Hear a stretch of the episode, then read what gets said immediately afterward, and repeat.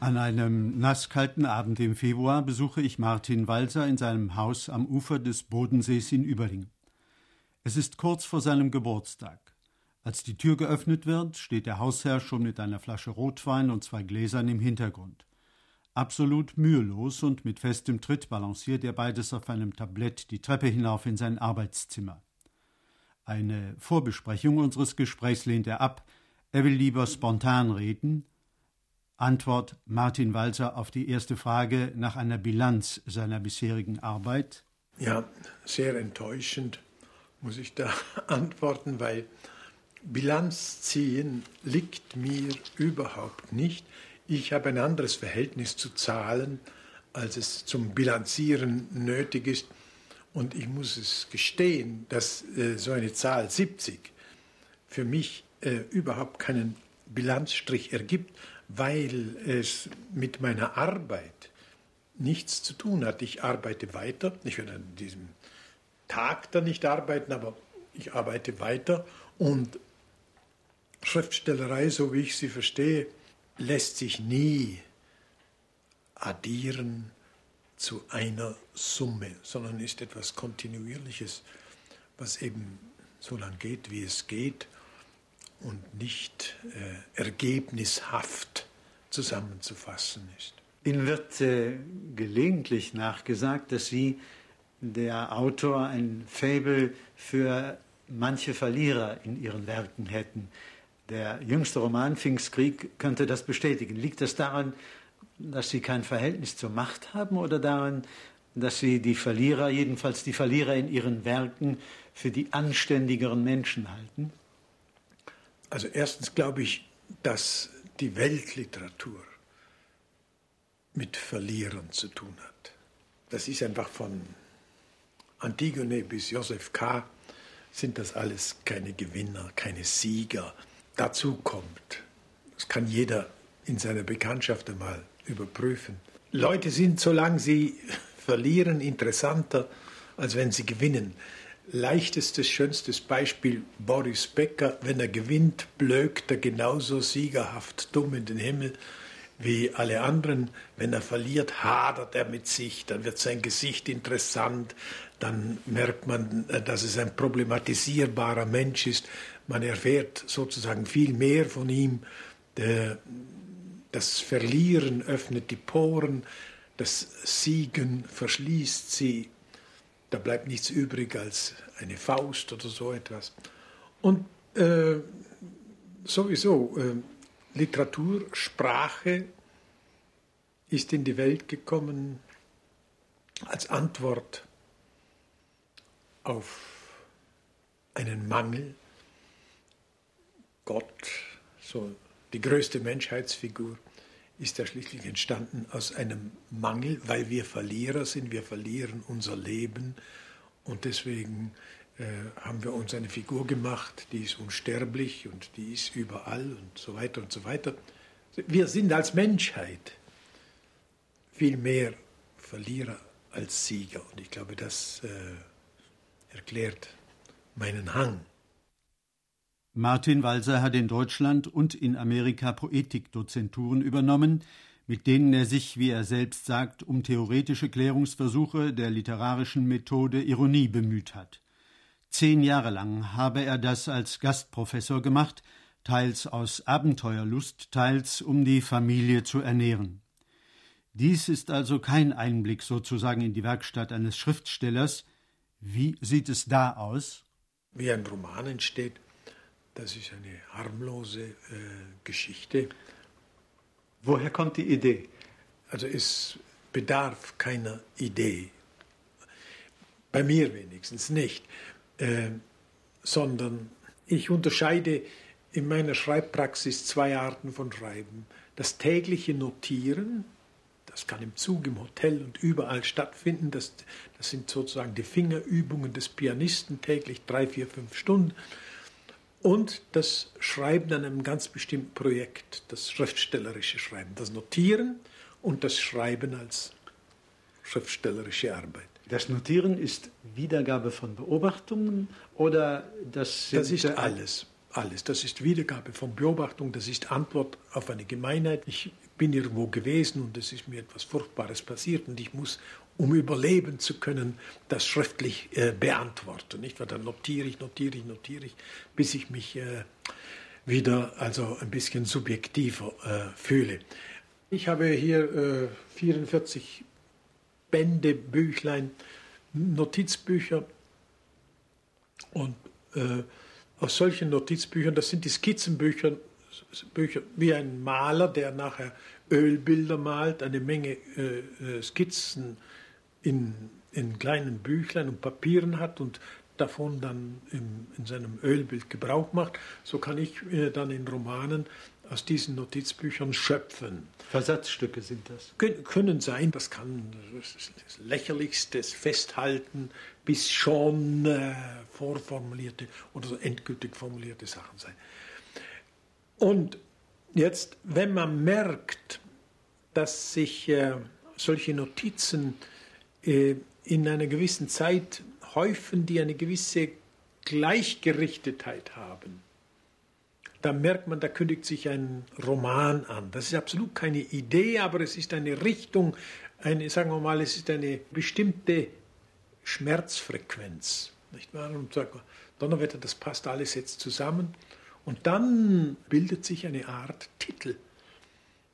Das, das will unter einem Etikett bei dir beherbergt und fortgeführt und beobachtet und gemerkt sein. Das kann 20 Jahre gehen, nicht wahr, bis man dann dazu kommt. Wenn man dann anfange, komme es auf den richtigen Zeitpunkt an. Dann falle das Schreiben am leichtesten. Er arbeite als nächstes an einem Buch, dessen Inhalt er schon 25 Jahre mit sich herumtrage. Können Sie schon ein bisschen verraten von dem Buch, das da in Entstehung ist? Ja, kann ich schon. Das, das hat bei mir in den Notizbüchern immer den Titel gehabt der Eintritt der Mutter in die Partei, meiner Mutter in die NS-Partei. Meine Mutter, diese Katholikin, ist in diese Partei sehr früh eingetreten. Mein Vater ist nie eingetreten. Mein Vater hat von Anfang an, das habe ich als Kind im Ohr gesagt, Hitler bedeutet Krieg. Der Vater ist früh gestorben und die Mutter hat die Familie gerettet, auch durch ihren Eintritt in die Partei.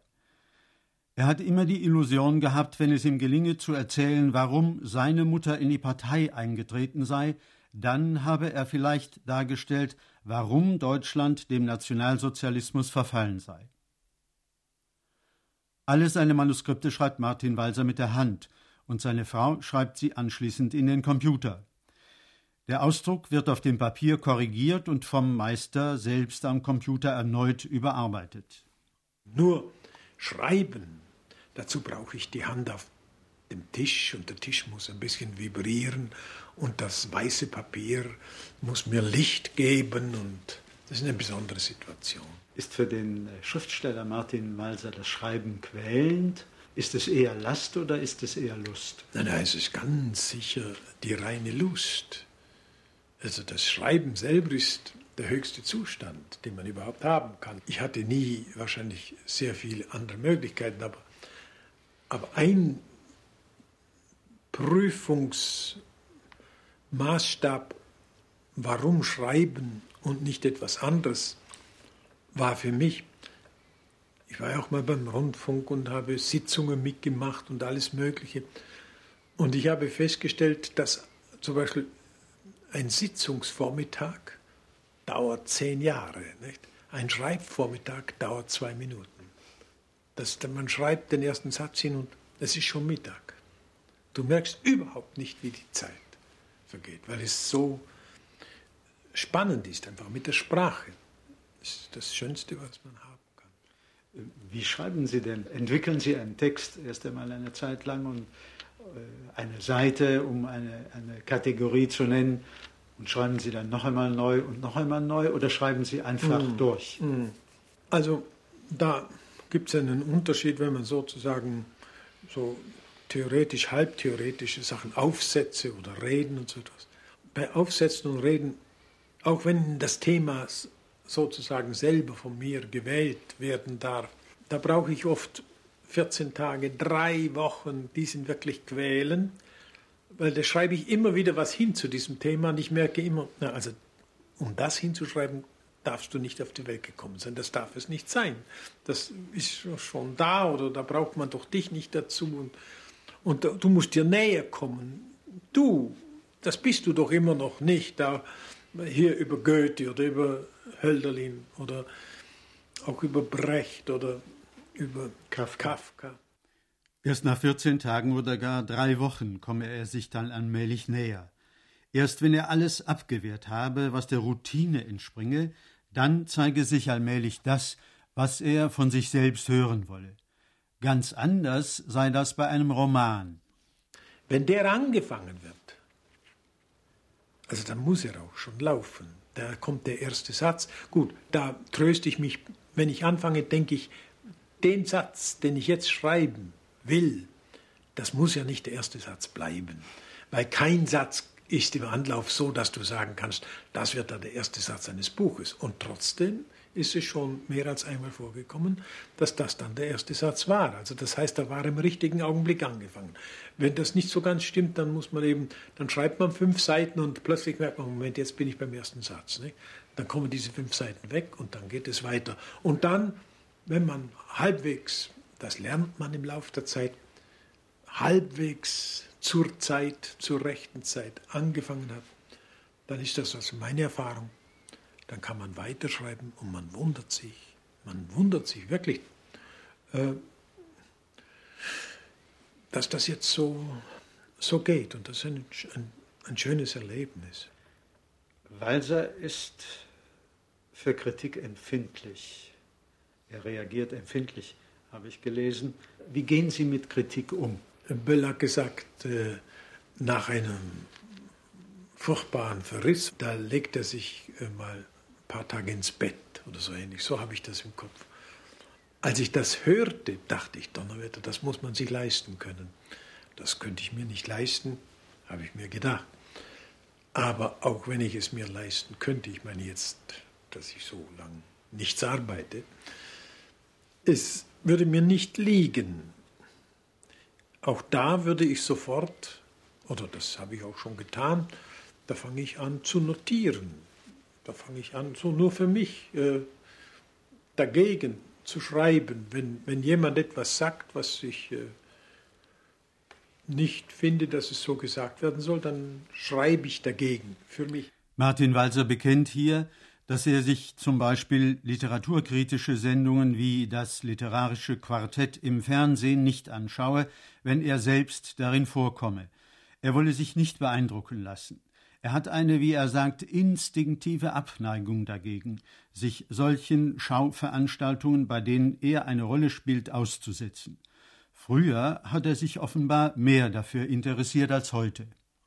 Wenn ein Buch erscheint, dann liest man es mal drei, vier, fünf, die ersten Kritiken, dann merkt man, das geht in die Richtung, in die Richtung.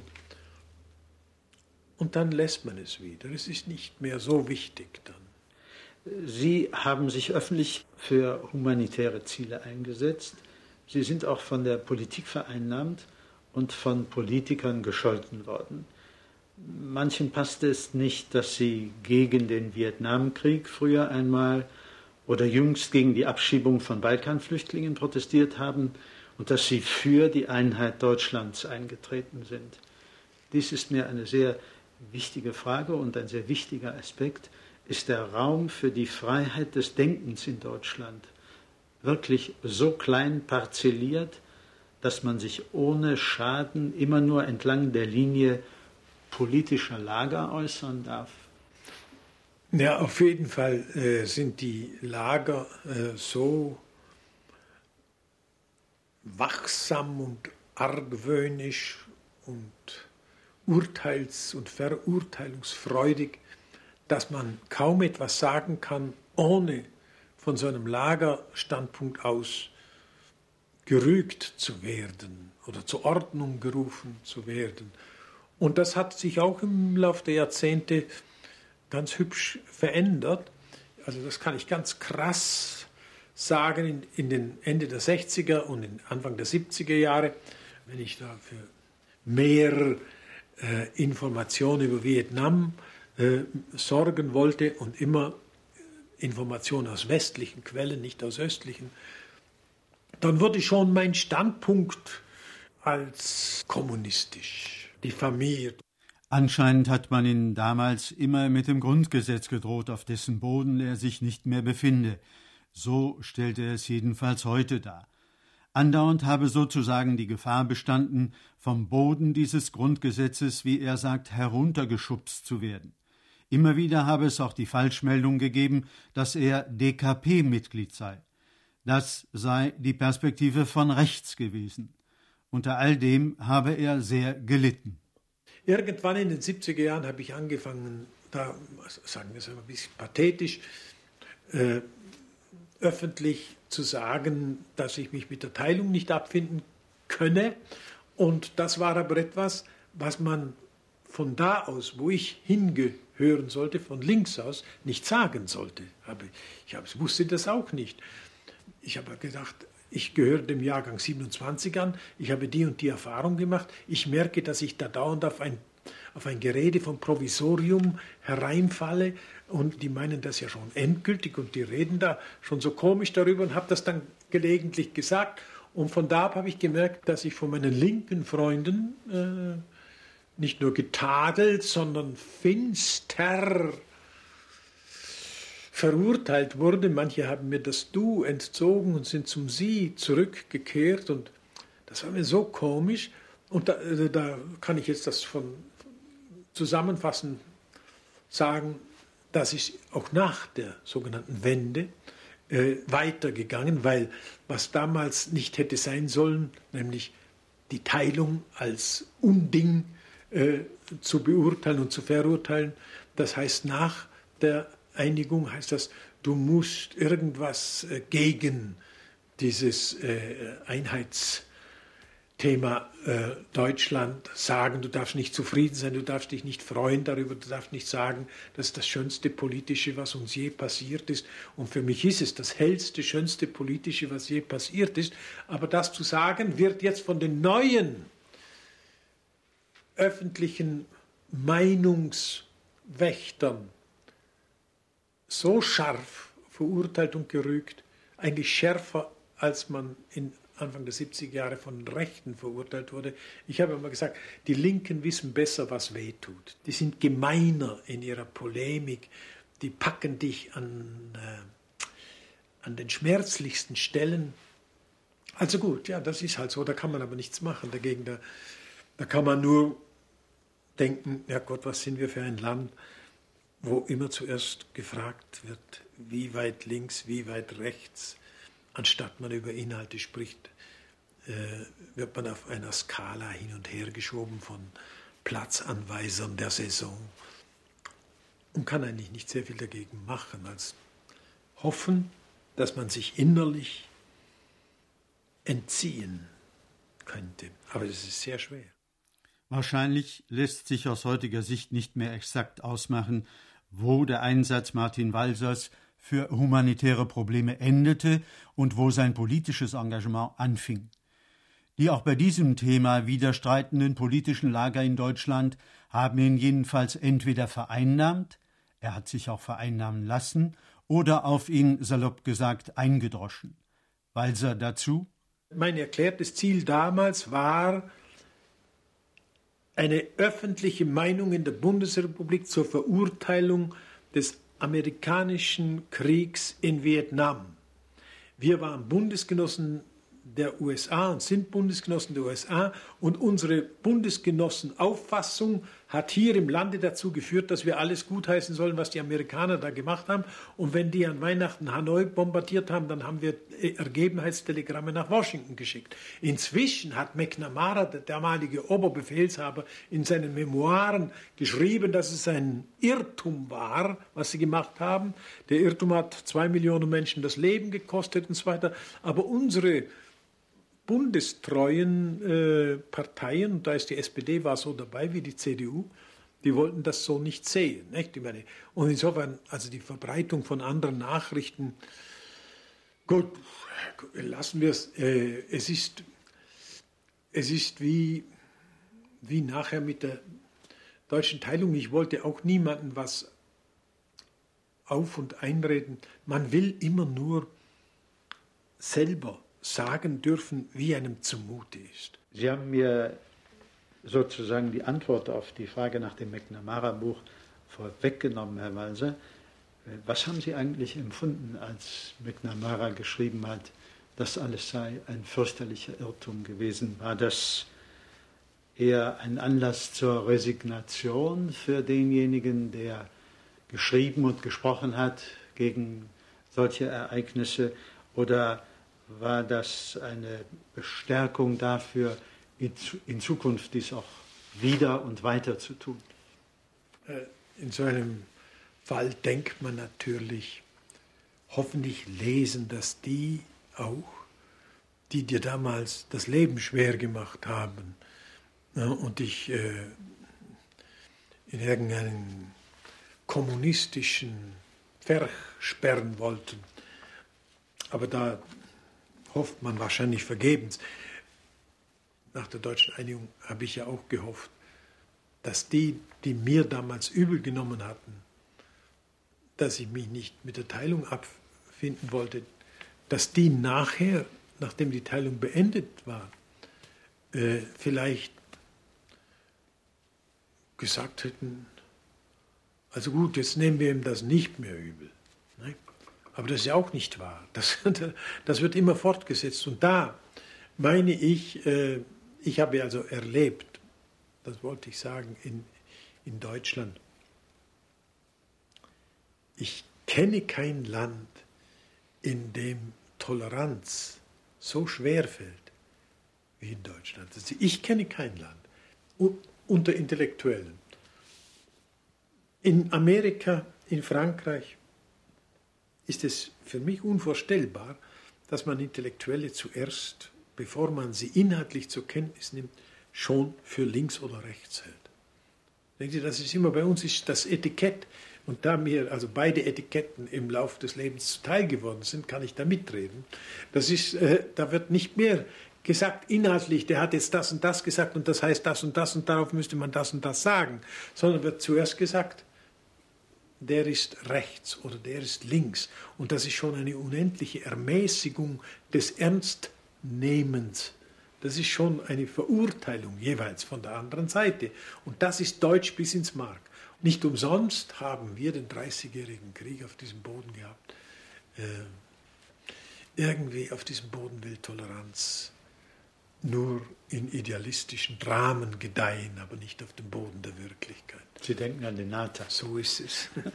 Wie ist das familiäre Umfeld des Schriftstellers Martin Walser, des Menschen Martin Walser, muss man dann sagen? Ist da ein großes Harmoniebedürfnis oder wie ist das? Meine Töchter, da habe ich vor allem eins im Ohr. Wie viele sind das? Vier, vier Töchter. Und in, einem, in einer Aussage stimmen sie überein, auch wenn sie nicht zusammen sind, sondern jede für sich, mir gegenüber. Also äh, sie werfen mir vor, dass ich ein, ein Verharmloser bin, dass ich äh, also äh, um einer Harmoniestiftung willen Tatsachen oder Perspektiven oder Gefahren oder Apokalypsen verharmlose, dass alles viel schlimmer ist auf der Welt, als ich es mache. In Ihrem Werk? Nein, überhaupt. Auch in Über, der Familie? Ja, ja, überhaupt, überhaupt, Tag und Nacht. Und äh, das habe ich schon so oft gehört und mit so vielen verschiedenen Intonierungen, dass ich glaube, da ist etwas dran. Ich kann nicht ohne Verharmlosung leben. Ich kann das Leben nur ertragen, wenn ich äh, offenbar. Also ich, äh, bei mir ist ein Bedürfnis nach andauernder Sinnstiftung. Ich möchte aber doch nochmal zurückkommen auf die Familie. Ja. Eine Frauenfigur in meinem vorletzten Buch, eine Journalistin, die mit ihrem Mann und ihrer Familie nicht so zufrieden ist, die formuliert so, eine Familie ist ein Elendsverband, so etwas verlässt man nicht. Und äh, jeder lebendige Verband ist ein Elendsverband, das ist doch ganz klar. Und wieso ist das, wieso ist das klar? Ja, weil so viel, es kommt immer mehr Schmerz zustande als Glück. Es ist immer schwieriger als leicht. Es ist immer, man muss immer mehr ertragen, als man glaubt ertragen zu können. Ähm, aber ich habe natürlich erfahren im, im Lauf dieser Jahre, dass ähm, ich nicht lebens- und nicht arbeitsfähig gewesen wäre ohne diese Familie. Und ich bin auch unseren Töchtern dankbarer, als ich denen gegenüber das ausdrücken würde, dass sie nicht zu noch schlimmeren Ahndungen meines Daseins übergegangen sind. Und ich muss sagen, äh, von wegen Sinn und Sinnstiftung, der möglicherweise am leichtesten produzierbare Sinn in einem menschlichen Leben ist es, Kinder zu haben. Das grenzt schon fast an unmittelbar offenbaren Sinn. Und sei es wie es auch sein mag. Gegenüber Kindern erlischt alles Sonstige. Andererseits, Mesmers Gedanken steht, Kinder sind Geiseln in den Händen der Welt. Ich bin erpressbar, weil ich Kinder habe. Ich muss mitmachen, weil ich Kinder habe. Ich kann die Welt nicht verfluchen, weil ich Kinder habe. Ich kann nicht mich einer Negationsorgie hingeben, weil ich Kinder habe. Ich muss Sinn finden, weil ich Kinder habe. Also das sind Kinder sind Geisel in den Händen der Welt und verpflichten dich, äh, sind natürlich die letzte Stufe der Sozialisation. Du bist verpflichtet, ein Mensch zu sein, weil du Kinder hast.